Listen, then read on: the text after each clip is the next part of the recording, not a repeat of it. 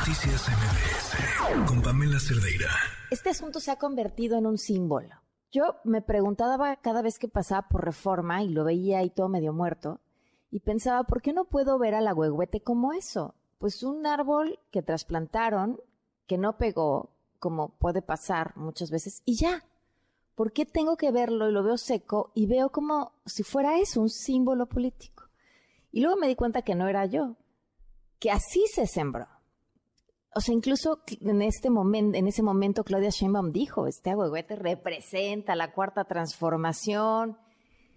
Y bueno, pues a la agüehuete le fue mal y se negaban a aceptarlo y decían, no, no, ahí viene, ya, ya, ahora sí, ya tiene brotes y no, pues le estamos poniendo no sé qué y le estamos haciendo no sé qué y ahora sí, es que le chocaron y entonces se acuerdan que un borracho y medio se subió a la glorieta.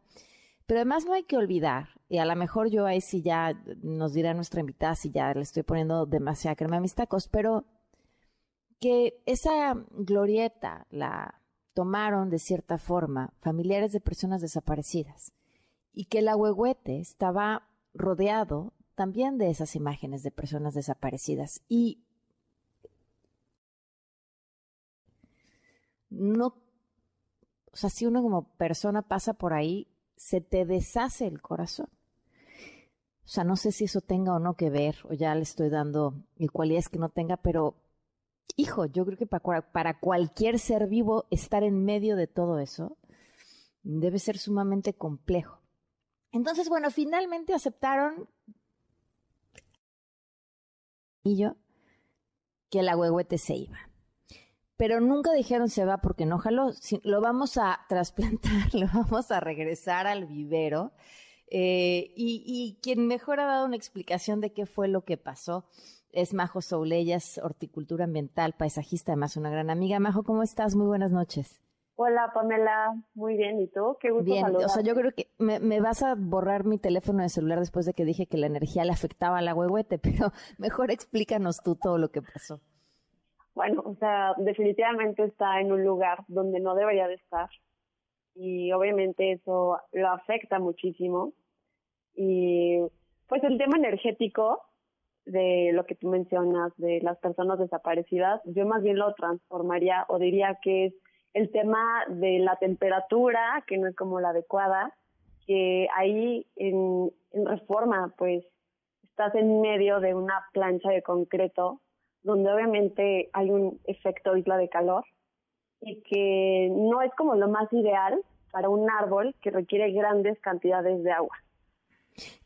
¿Qué, ¿Qué, árbol tendría que estar ahí? Y pregunto, ¿y por qué no si las palmas duraron tanto tiempo o la palma duró tanto tiempo, no tendría que haber sido otra palma la que estuviera ahí?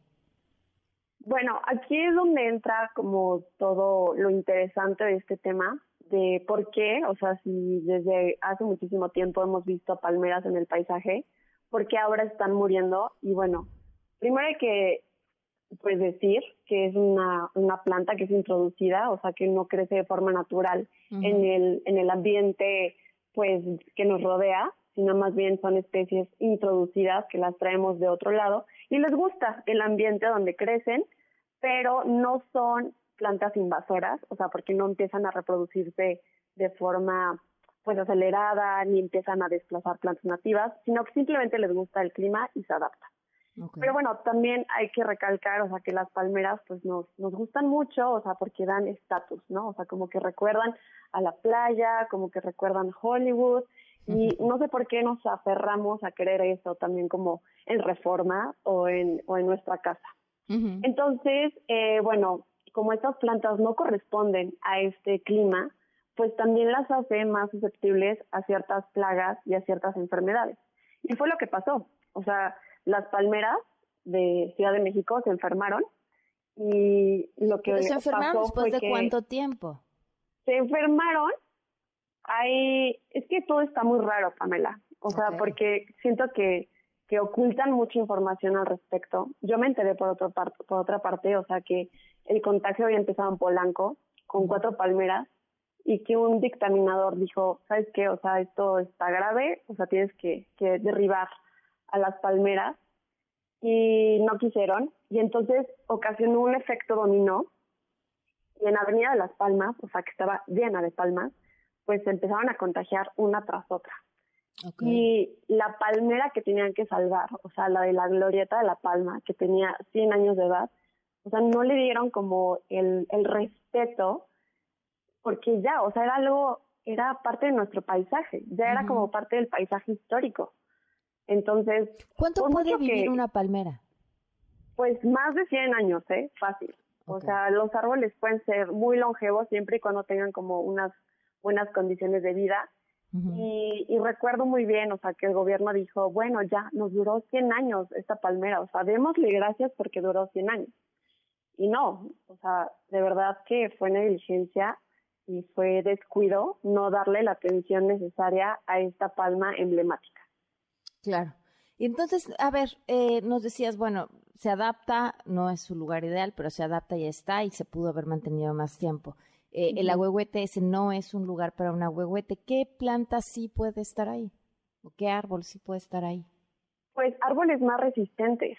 O sea, no necesariamente tiene que ser un árbol nativo, eh, porque pues igual, o sea, es una plancha de concreto, no son como las condiciones adecuadas. O sea, sí tiene que ser un árbol urbano muy resistente a la contaminación, a altas temperaturas. De hecho, hay un árbol que yo considero que es muy bueno porque puede crecer tanto a pie de carretera en cualquier lugar de, la República Mexicana y es el pirul. Y es un árbol de Perú, es un árbol introducido, mas no es un árbol invasor. Entonces, de hecho tiene una fronda muy linda, ah, tiene un follaje como muy fino, y tiene formas muy interesantes. Sí, es muy bonito. Ahora, ese, ese huehuete que se llevaron, eh, ¿en serio todavía tiene esperanza de vida? Yo creo que no. O sea, ese, ese árbol, o sea, fue, lo trajeron como, como si fuera circo y lo trajeron desde lejos, no dieron las condiciones adecuadas en el trayecto, lo iban grabando con dron, o sea, porque de verdad que fue todo un, todo un circo. Espectáculo. Un espectáculo, exactamente. Y también fue un espectáculo que dijeran que la población tenía que, que el pueblo tenía que elegir como el árbol que iba a crecer ahí. O sea, ¿por qué no le dejaron esa, esa responsabilidad a los especialistas? Ah, en el punto del manejo que se te ocurra ponerlo. Pues Majo, te agradezco muchísimo que nos hayas tomado la llamada. Gracias a ti, Pamela. Te mando un abrazo y espero verte pronto. Un abrazo, buenas noches. Noticias MBS